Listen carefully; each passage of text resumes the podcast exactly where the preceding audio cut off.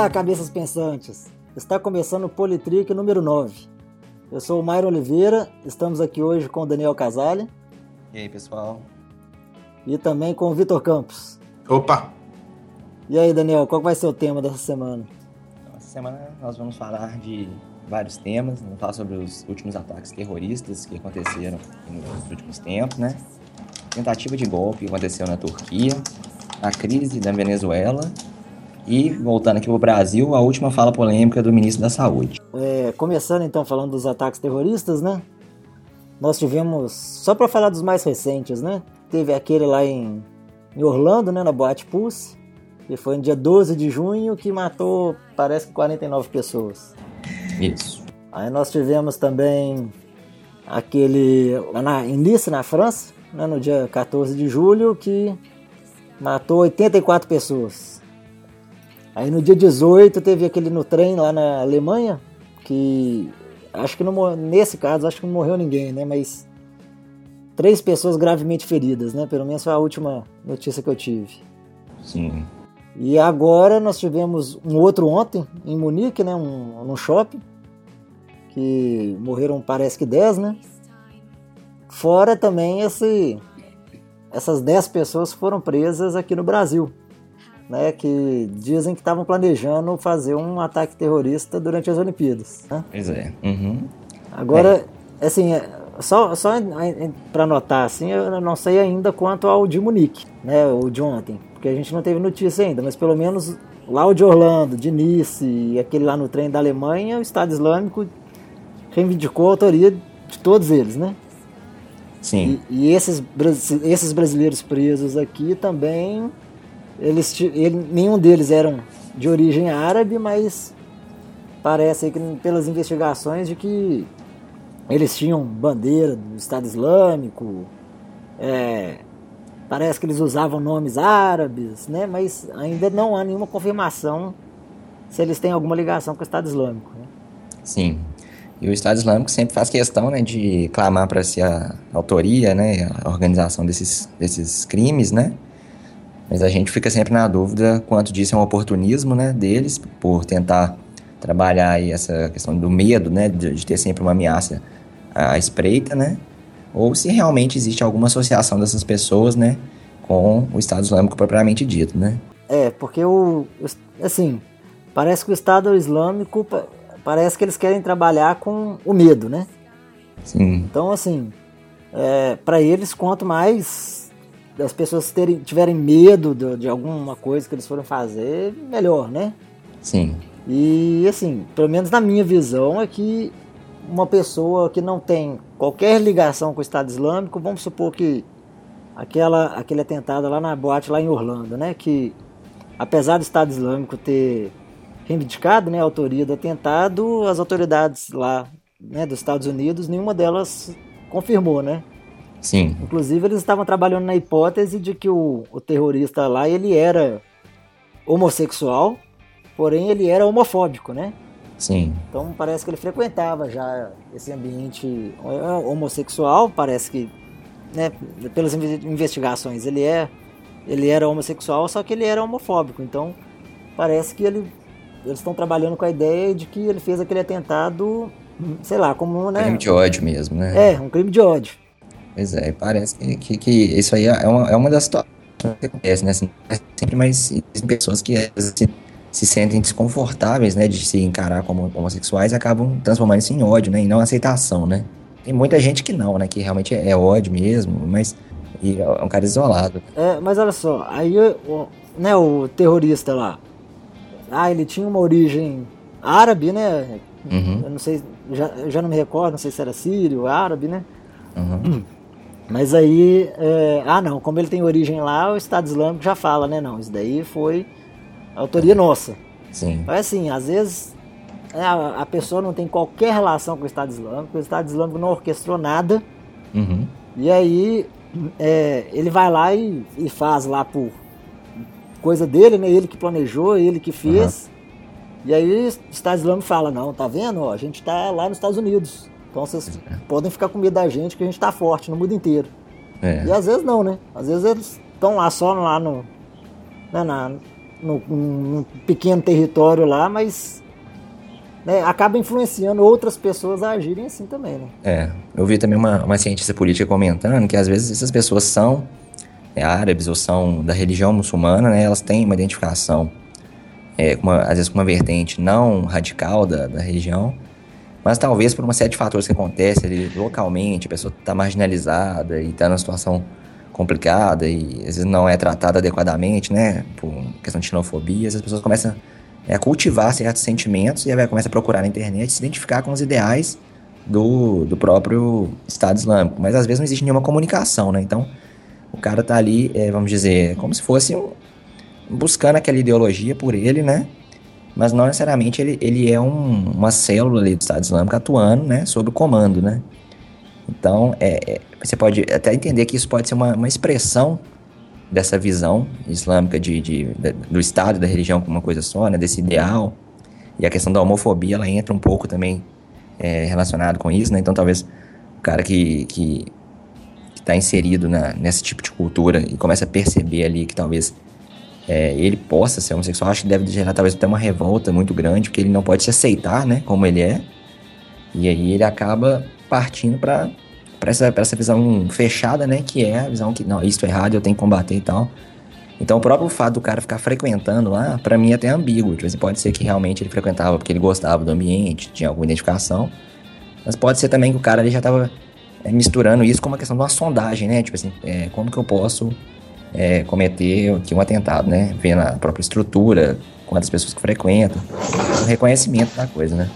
Agora, daí eu concordo com você, daí isso ser uma coisa planejada pelo Estado Islâmico, aí já existe um passo muito grande, né? Que a gente não sabe por que, que se, se, se de fato isso aí vai estar acontecendo, né? É, porque assim, se o Estado Islâmico trabalha mesmo com, com a ideia do medo, né? De colocar medo no mundo, de que eles estão fortes, eles conseguem atacar em qualquer lugar, né? Coisas assim, para eles, para eles é ótimo, né? É. Ainda mais porque agora eles estão tendo baixas muito grandes, né? Militares com esses conflitos armados na Síria e em outros locais, né? Então, é, meio que o terrorismo está tendo que assumir essa forma mais é, dispersa e escondida. Então, é, essas pessoas quase que fazem um favor, né? Para o Estado Islâmico ter a chance de, de usurpar esse, esse ato como um ato a favor né, da, da, política geral deles, né? É, parece isso mesmo, né? Parece que eles estão fazendo um favor mesmo. É, favor assim, um desfavor, né, no, no caso. No caso de... É, e, esses, e essas 10 pessoas que foram presas aqui no Brasil também? Pois é, algo que está muito ainda nebuloso, né? Se essas pessoas de fato têm algum envolvimento, se isso é uma medida meio preventiva, né? Assim, que teve ali uma evidência fraca e falar, ah, então pelo sim, pelo não, como vai ter um grande evento aqui, vamos prender. Até para dar uma sensação de segurança para a população, né? Pra gente não achar é, que. Eu vi, eu vi muita. Eu vi muita piada, né? Não sei se vocês viram, mas eu vi muita piada relacionada a isso, né? ah, não, terrorista no Brasil, que a Polícia Federal pegou, ah, né? Uhum. O pessoal parece que estava denegrindo, né? Falando assim, ah, prendeu essas 10 pessoas aí, mas nunca eram terroristas, né? Uhum. E pelo menos assim, eu acho que isso tem que ser, na verdade, tem que ser levado para outro lado, né? Obviamente que a gente não sabe se eles são terroristas, né? Não, é. Teoricamente parece que eles não fizeram nada, né? Uhum, Mas eu é. acho assim que o trabalho é esse, né? Você tem que evitar de fazer, né? É, tem que, tem que investigar, né? Investigar, é. Acho que no fim das contas, assim, isso não pode ficar só assim, né? Eles são suspeitos, né? Tem que ter alguma confirmação que, que de fato eles estavam envolvidos, né? Mas, assim, é um momento que é delicado, né? Então, assim, a gente entende também que a, a possibilidade de ter uma célula terrorista no momento de uma Olimpíada que é algo muito grande. Então, por um lado, eu entendo a antecipação também, né, de, de dessa, dessa, esse tipo de, de prisão preventiva. Então, acho que isso é válido, né? Só que espero também que a gente tenha um respaldo depois se de fato isso é mesmo ou não, se foi feito corretamente, né? Então, a gente tem que também sempre pôr na balança os dois lados, vendo que né, a segurança também ela não pode ser deixada de ser observada, né? Agora sabe que né, tem, muito tem se falado isso, né? Porque com o evento das Olimpíadas aqui no Brasil, ah não, o Brasil vai virar é, é, um grande foco para um lugar que pode ter atentado, né? Uhum. E assim, apesar da gente algumas Olimpíadas passadas, né, chegou a ter algum atentado em alguns casos, né? Uhum. Para falar a verdade, eu às vezes eu fico pensando que muito pelo contrário é, o foco vai estar muito aqui na, nas Olimpíadas, então assim, a segurança vai estar tão grande que é muito difícil ter alguma coisa.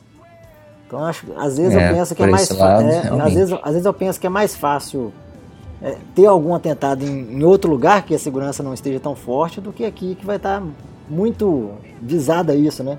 Ah, É. não, como já- a, gente já, a gente já está preparando para isso, então, é, sabe, é mais difícil ter.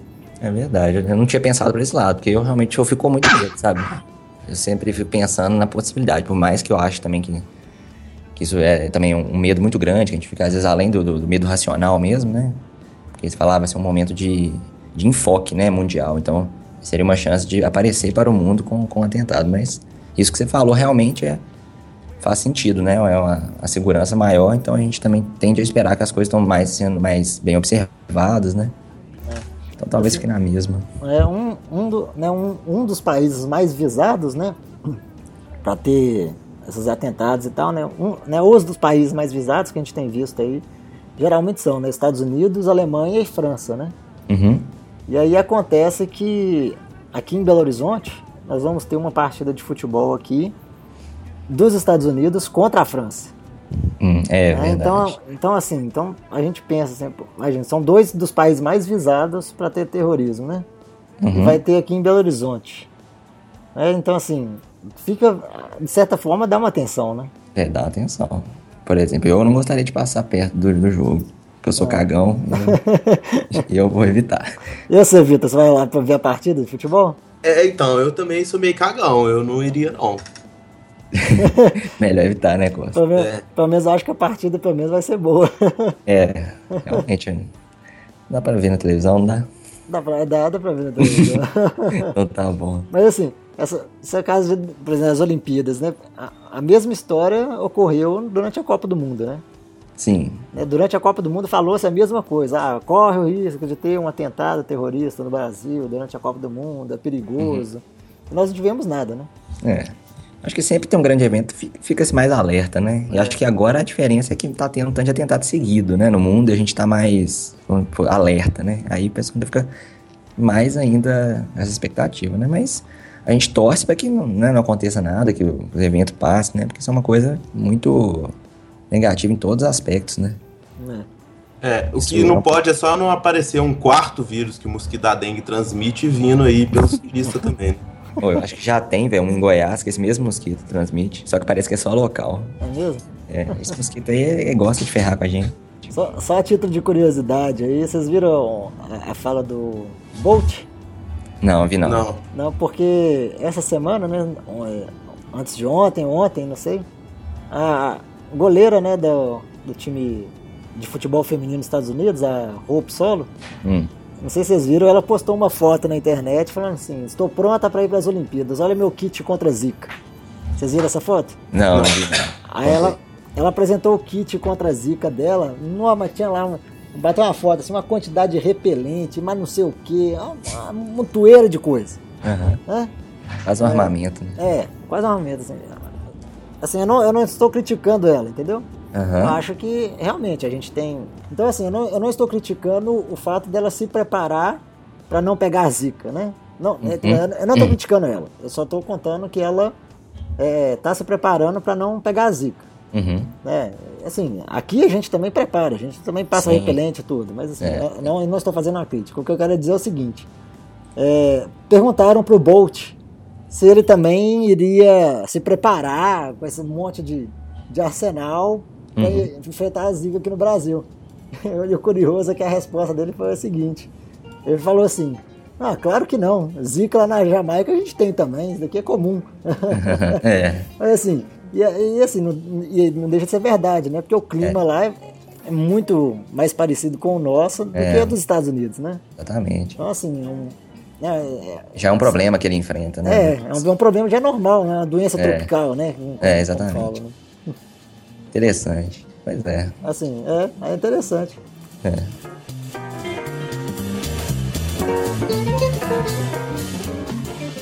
Então, indo para o nosso segundo assunto, Certo. vamos falar então né, um pouco sobre aquela tentativa de golpe na Turquia, né? Uhum. que muito se falou sobre isso, né? Ah, tentaram fazer um golpe na Turquia, tirar o presidente, né, os militares tentaram tirar o presidente e não conseguiram. A população foi às ruas e não permitiu que os militares tomassem né, a Turquia, né? Sim. Então isso aconteceu no dia 15 de julho, que os militares saíram às ruas e atacaram o parlamento turco, atacaram presos governamentais. E o presidente da Turquia estava viajando. E, e aí ele voltou para Istambul no mesmo dia, né, no dia 15, foi recebido por uma multidão lá no aeroporto, né, que as pessoas foram à rua contra os militares, então a tentativa de golpe fracassou. Então não teve um golpe lá, né, o, uhum. presidente, né, que é o Recep Erdogan, ele continua como presidente, né, tocando a Turquia. Uhum.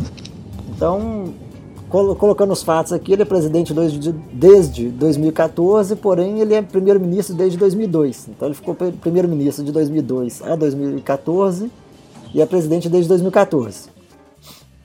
E, pois é, há um tempo, né? É, já tem um tempo. Então, em uma entrevista à rede CNN, ele afirmou que o golpe, o ato, né, a tentativa de golpe é uma uhum. traição e que ele faria uma limpeza no exército. Sim. E a gente tem notícias aí que o Erdogan ele é um ele é autoritário e estava tentando aumentar o poder dele Sim. lá na Turquia. Então a gente viu notícias, a gente, né, acompanhando as notícias, a gente viu notícia que o golpe foi orquestrado por ele mesmo, para que ele vencesse o golpe, para ele ganhasse mais poder, ou então o golpe realmente foi tentar um golpe para poder tirar ele, que ele estava virando muito autoritário, entendeu? Assim, uhum. estão, estão várias notícias meio Dissonantes, né? É, dissonantes, né? A gente, a gente não sabe o que aconteceu.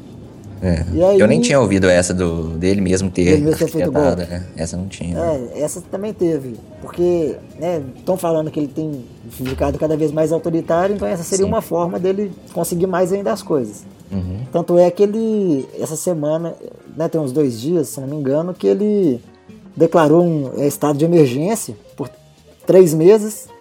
Então são durante três meses ele vai governar o país sem, sem precisar do, do legislativo, sem precisar da uhum. Câmara. É, são três meses que ele pode tocar tudo que ele né? quiser. É, ele faz o que ele quiser. É uma cidade de emergência, né? É. Então, é complicada a situação lá, porque você vê assim que, é, a princípio, né, essa questão de tentativa de tomada de poder pelos militares, com certeza é algo negativo, né? Esses golpes, a gente, pelo que a gente vê na história, são sempre coisas que levam a situações assim ainda mais graves, né? É, só, só fazendo uma comparação, acho que os militares, acho que eles, eles, eles conseguiram né, invadir a, a rede de televisão e tal, fazer, fizeram um anúncio na televisão de que eles estavam fazendo golpe para poder colocar a Turquia de volta à democracia, né? Exatamente. É o mesmo papo que teve aqui no Brasil na época do golpe militar também, né? Exatamente. Ah, não, nós estamos, nós estamos tomando aqui o país aqui por um tempo, mas é provisório, né? Uhum. Só para poder organizar aqui a democracia só, de novo, né? Só depois eu devolvo para vocês, né? É. E, então, pois é, isso acontece, pelo que eu entendi, assim, né? Não sei, talvez eu possa estar simplificando um pouco as coisas, mas parece que lá tinham, vamos ser, três poderes, né, mais ou menos. Tinha o partido tradicional lá, que é um partido é, muito vinculado à questão da religião, né? Então não era, um, não era uma questão mais laica, como é o caso do, pelo menos da, da, da visão recente do governo do Erdogan. Mas parece que inicialmente, né, o, esse governo que está lá no poder também tinha um caráter mais religioso, né, essa mistura de religião e de Estado. E um dos aspectos que os militares pleiteiam é essa questão do, de ter um, um governo secular, né, laico. Então isso é, até chama a atenção de algumas pessoas da população, né, que estão cansadas talvez de uma visão mais tradicional, mas é, quando você olha a fundo, na verdade, esses, esses militares também têm uma visão bastante conservadora para a sociedade lá. Então, talvez nisso elas podem ser um pouco mais progressistas, mas no geral também bastante conservadora, né? Então, é, eu penso até que, de certa forma, um pouco lamentável para a população turca, porque eles estão meio que entre a cruz e a espada ali, né? Então, é, eu acho que, de certa forma, é uma vitória evitar um golpe desse tipo. Mas como que vai ser o futuro da Turquia de agora em diante também é algo bastante incerto, né? Você vê um governante que está com essa tendência histórica de aumentar o poder para si e cada vez mais, né, é, tomar as decisões sem fazer uma consulta à população e agora, você está citando, sem consultar outros órgãos governamentais, né, vai, vai ser a lei, a ordem ali, isso é um, bastante perigoso, né? Eu vi que ele até atribuiu a, a ideia desse, desse, desse golpe ao líder do, do Partido Conservador, que eu falei que é muito religioso, que eu não lembro o nome aqui agora. Mas esse, esse líder, acho que ele tá nos Estados Unidos, né? Refugiado. Uhum. Não sei se refugiado ou em exílio, né? Não sei qual que é, o É, termo é. correto. É. É um asilo político, talvez. Acho que, é, acho que tá em asilo político lá nos Estados Unidos, se não me engano. É. E, e ele negou, né? Disse que não tem nada a ver e tal. Então, assim, são muitas conspirações possíveis, né? Desde dele próprio arquitetar, do que ele acha, do que o outro arquitetando com ele. Dessa questão dele arquitetar, inclusive vi, no- vi alguém comentando e tal, por exemplo, que alguém falou para os militares, falou assim, ah não, pega o tanque e leva para ali que a gente vai fazer um treinamento. Uhum. Aí o militar, né, foi, pegou o tanque, levou pra lá, mas quando chegou lá, não, é, tá querendo invadir lá, e- entendeu? Aí deu, a- tipo assim, nem os militares sabiam por que, que eles estavam colocando o tanque pras ruas. Aham. É. Muito estranho, né? Isso. Igual você falou do negócio da imprensa, né? Parece que teve uma grande briga pelo acesso à imprensa, né? Porque quem conseguia acessar os jornais e tal, conseguia passar informação pra população, né? Então parecia que os dois lados, tanto a resistência quanto os militares, estavam tentando acessar os meios de comunicação pra meio poder passar à população o que estava acontecendo segundo a visão deles, né? É, tem que passar pra eles. Mas acho que em relação à Turquia é isso, né? É. Teve a, a Dilma, né? Fez uma comparação do golpe, né?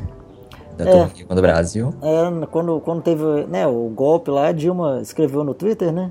Uhum. que né, a mesma coisa que ela tem falado aqui, né, que o presidente lá foi eleito né, democraticamente e teve uma tentativa de golpe e que não deu certo, né? E ela fez uma comparação com o caso dela aqui, né? Que ela É. também foi eleita e estão tentando tirar ela à força, né? É. Ela viu como positivo, né? Disse, tipo assim, ah, eles resistiram ao golpe, né? Sim, O que eu achei interessante foi a analogia que ela fez, que eu acho que é. Deixa claro, pelo menos, que ela percebe a diferença dos tipos de golpe, né? Lá parece que estão tentando dar uma machadada na árvore. E aqui, segundo ela, são os parasitas consumindo a árvore por dentro, né? isso, é, foi isso que ela São, falou. são, são tipos diferentes de golpe, né? O que eu acho que, pelo menos, fica claro que ela não tá dizendo sobre um golpe militar, né? É uma coisa bem diferente, deu, né? deu a entender, o, o, né, o que eu entendi assim da fala dela, que assim, né, com esse negócio da árvore, assim, como lá estão dando uma machadada na árvore, tá muito claro que lá é, É, um golpe, isso. e aqui como está sendo é, orquestrado por dentro, né, um parasita, você não percebe, né? Menos explícito, né? É, É, exatamente. exatamente. Foi uma boa analogia, eu achei, da parte dela. Sim. Não sei se nem foi ela que criou, não, mas foi boa. Né?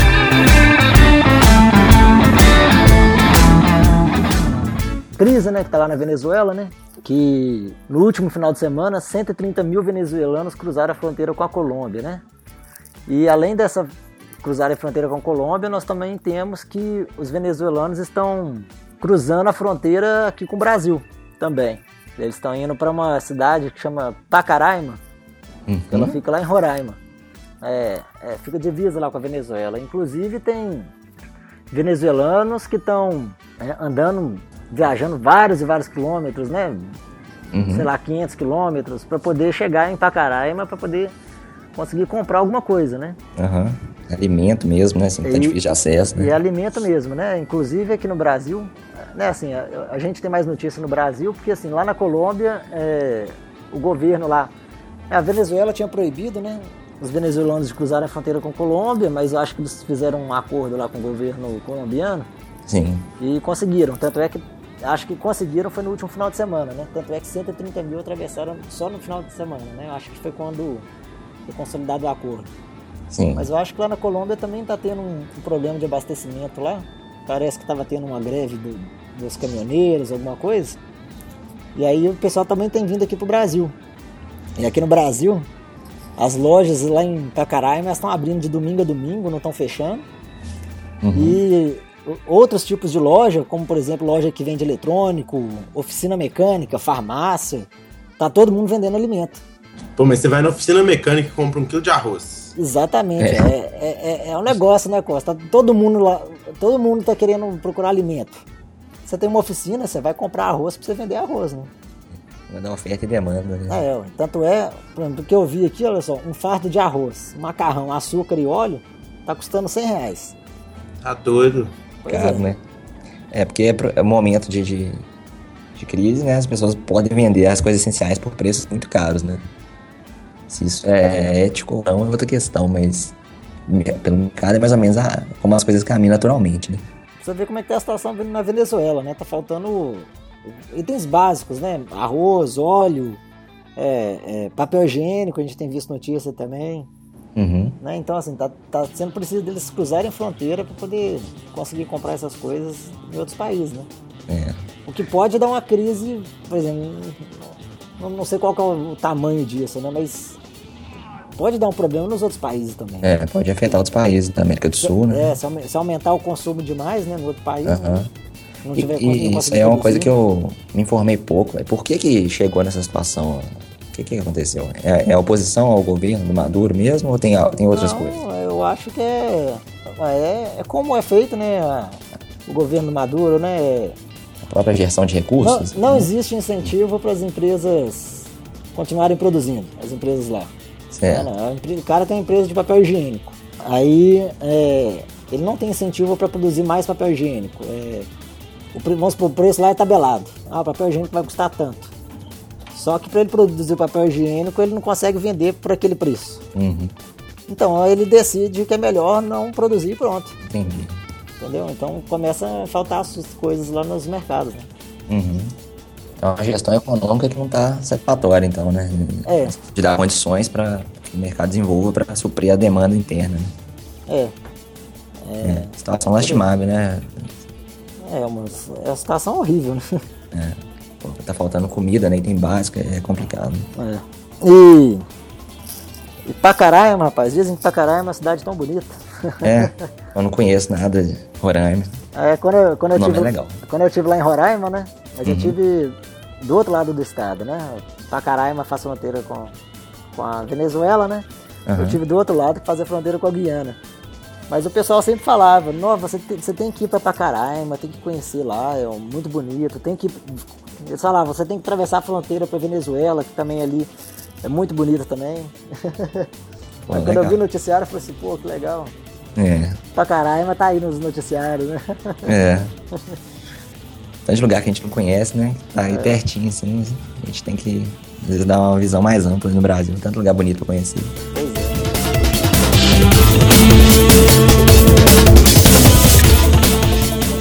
é. Agora então vamos falar do ministro da saúde, né? As declarações dele, né? Isso aí. O que, que, que ele andou falando aí? Então, o ministro da Saúde, né, o Ricardo Barros, né, ele no dia 15, na sexta-feira passada, ele fez uma declaração tanto quanto polêmica, né, que conforme foi reportado inicialmente, estaria dizendo que o- muitos pacientes né, do Sistema Único de Saúde vão lá no- ser atendidos imaginando que estão doentes, mas na verdade não estão, né. Ele atribuiu isso ao que seria uma cultura do brasileiro, que vai no posto de saúde por qualquer coisa, e que também só saía, sairia satisfeito do atendimento se tivesse passado por exames e tal, né? Então ele argumentou entre os dados que ele apresentou né, estatísticos, apesar de ele não ter dado nenhuma fonte de dados, nada que possa ser verificado, e aí eu já fico um pouco assim, meio desconfiado desse- desses dados também, que 50% dos exames laboratoriais não são retirados na rede pública e que 80 destes, 80% destes não dão um resultado normal, né? Que o paciente não tem nenhum problema de saúde e tal. É engraçado, né? Assim, é- é- parece que ele tá indo contra o que a gente o, o que a gente sempre vê, né? Fazer o, fazer o Ministério da Saúde fazer a propaganda, né? Porque sempre fala, né? Ó, você não pode se automedicar, você não qualquer coisa você tem que ir ao posto, você tem que procurar um médico para poder é, é, ver realmente o que, que você tem, né? E aí ele fala isso, né? Uhum. É, exatamente. Eu também penso dessa forma. Que é uma questão, assim, indo contra mesmo a tendência, né, do, do que, que é passado pela, pelos médicos mesmo.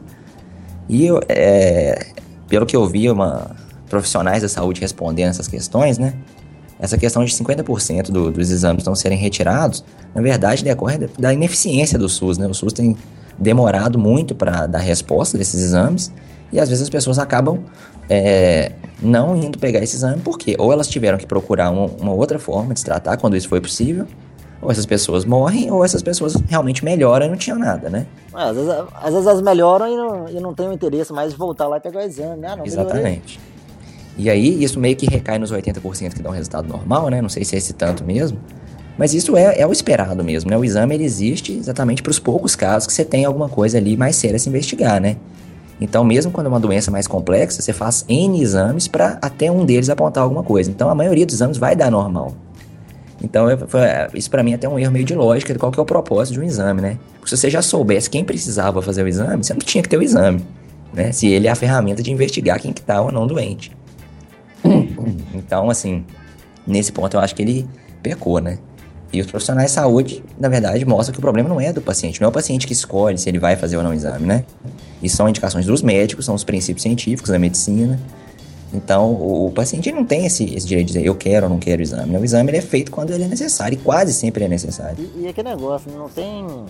É, é, não é um gasto, né? Assim, é, qualquer, qualquer gasto com a saúde não é um gasto, né? Exatamente. É, é, é Investimento. Necessário, é, é, necessário.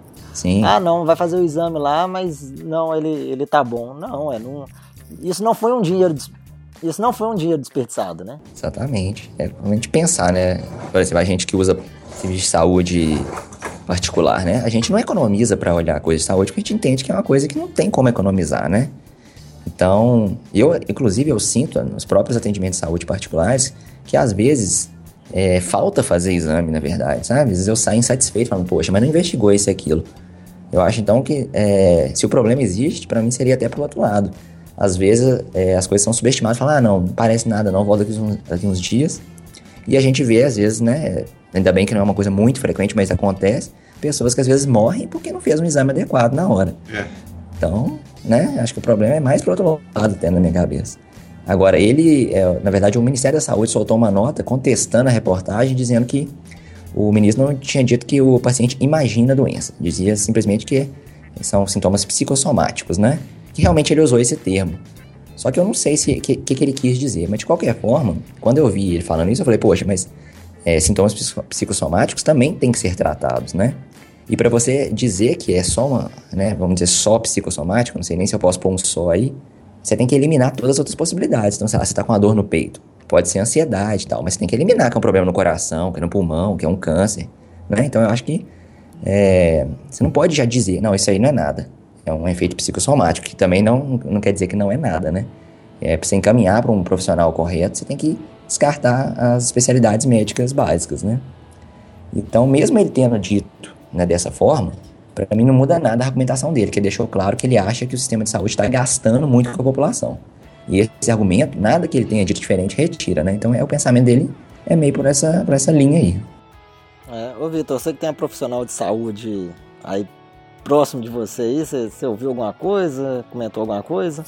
Então, não, porque eu não tô aqui a semana inteira, né? Então não fiquei sabendo nada, mas eu sei que o que o Daniel falou aí de você vai no médico mesmo no particular vai lá no convênio e aí você não faz exame, é porque tem um monte de coisa que tem orientação de tipo assim, eu tento fazer o mínimo de exame possível. Porque o exame custa, né? Pro uhum. plano. Sim. Então eles meio que incentivam o médico. E aí acaba que o médico quer fazer, mas ele acaba não podendo, porque senão ele vai tomar uma torra do plano depois. É. É foda. Às vezes eu chego a pedir exame, sabe? Eu, eu, eu, é até meio desconfortável a situação. Falo, não, mas será que não tinha que fazer isso? Uma vez a médica até achou ruim, achou que eu tava meio que entrando na, na, na, na expertise dela, né? Assim, só que foi um caso que realmente depois teve que fazer o exame e, né, era, a Gabi ela estava precisando de fazer aquele exame, realmente foi importante. E o médico não estava pedindo o exame, então era uma coisa ali que para mim que era bastante óbvia, né, em parte por eu ser biólogo, mas era uma coisa quase de bom senso mesmo, sabe? Tinha que ser investigada. Então é meio triste isso. O que eu acho é que esse, esse ministro, como um todo, né, como ele já deu outras declarações polêmicas de uma ideia assim de, de achar que o SUS merece menos verba, tinha que as coisas tinham que ser revistas e tal. Eu acho que ele tem uma visão muito estranha de saúde pública, sabe? Parece que ele é simplesmente um gestor econômico do dinheiro para saúde pública, mas ele não pensa o que é a saúde pública, entendeu? Ele só tá pensando assim, como economizar, mas e com, e com a consequência disso, ele não tá se importando. Tá, tá, com a ideia só de economizar, né? E não como gerir melhor, né? Exatamente. Gestão é muito mais que a parte econômica, né? É claro que você tem que tentar otimizar os recursos, porque eles são super escassos, né? O SUS já não funciona bem. Mas, tipo assim, se for para funcionar nada, para que, que existe, né? A ideia do SUS é ter um serviço de saúde para a população, principalmente que não pode pagar, né? Você não vai ter, para que vai ter, né? Sei lá, contradição, né? É, mês passado ele tinha falado que o, o tamanho do SUS tinha que ser revisto, né? Sim. Depois ele acabou até voltando atrás, né? Ele foi muito criticado, né? Mas parece que é o que ele pensa, né? Então. Imagina assim, o, o SUS, né, que, que a gente vê aí que é tão elogiado, né? É, no mundo todo, né? Uhum. Por, por dar uma, uma assistência de saúde para todo mundo, né? Sim, não é, é, comum, né? Tipo, Estados Unidos não é assim. É. Então, assim, o SUS é um, é um sistema que é elogiado no, no mundo todo, né? Tanto uhum. é que o Obama tentou implantar um SUS lá nos Estados Sim. Unidos, né? Imagina, é. aí dessa forma e aí vem um ministro novo da saúde e fala, ah, não, a gente tem que rever isso daí, né? É complicado. Tem uma contradição, né, eu acho, né? Eu também acho. Contramão, né, da, da tendência mundial e da tendência óbvia de, de que seria um progresso né, nessa área de saúde pública, né? E aí eu acho, assim, que para aceitar, assim, é, se o cara mostrasse que a única situação, a única solução seria tirar dinheiro disso aí, para eu aceitar um argumento desse, eu acho que eu teria que ver muita coisa sendo reduzida no Brasil, sabe? Muito custo que eu acho que é menos fundamental, né? Não deixa de ser importante, mas menos fundamental que o SUS. Então, eu acho que mexer numa situação dessa teria que ser a última coisa. Saúde e educação, assim, são coisas que a gente tem que ter muito cuidado. Seria a última opção. É.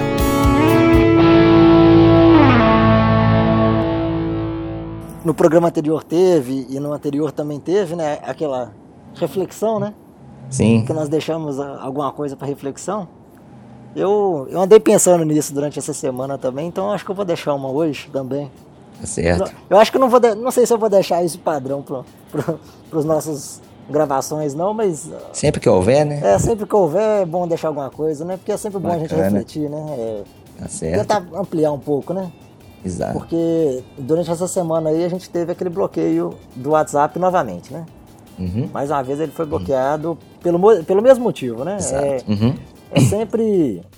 Parece que é sempre a polícia ou né, alguma coisa, quem está investigando algum bandido, alguma coisa, que quer, que quer ter acesso né, às conversas que ele fez no WhatsApp e não consegue ter acesso, né? Porque o WhatsApp diz que ele não tem acesso a essas conversas, né? Uhum.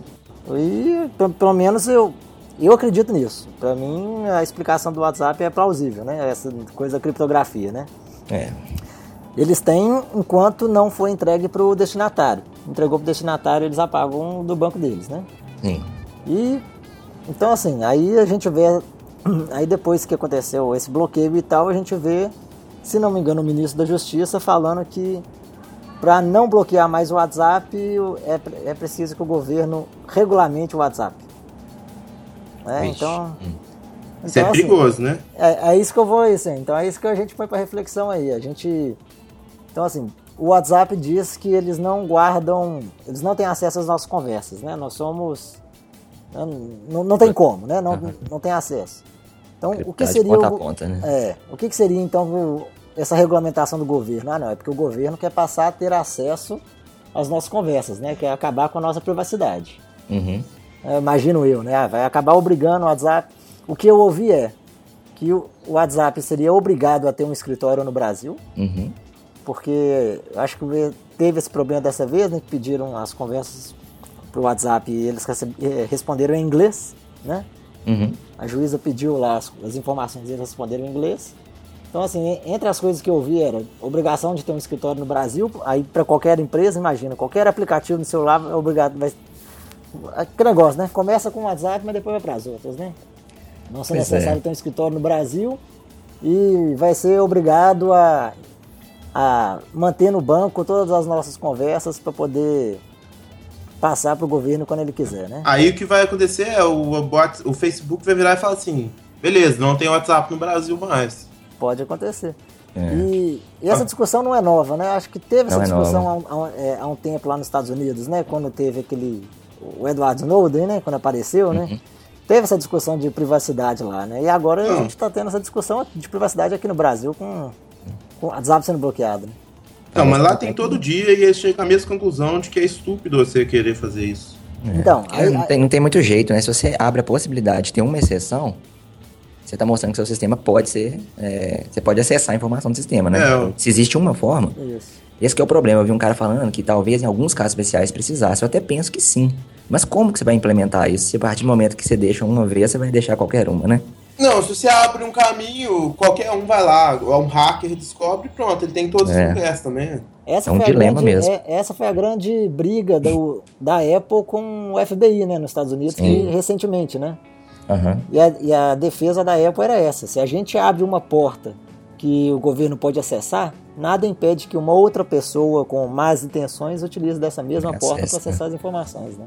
É. Então, a questão é, a gente vai ter que aceitar que alguma coisa a gente vai perder, isso é, é fato, entendeu? Não vai ter como ter segurança plena e privacidade plena, é. né? Mas aí fica para reflexão. Beleza, uma então, boa reflexão, vai. ah, só ampliando a reflexão aí, esses 10 terroristas que foram presos no Brasil, é, a Polícia Federal chegou, a, chegou até eles.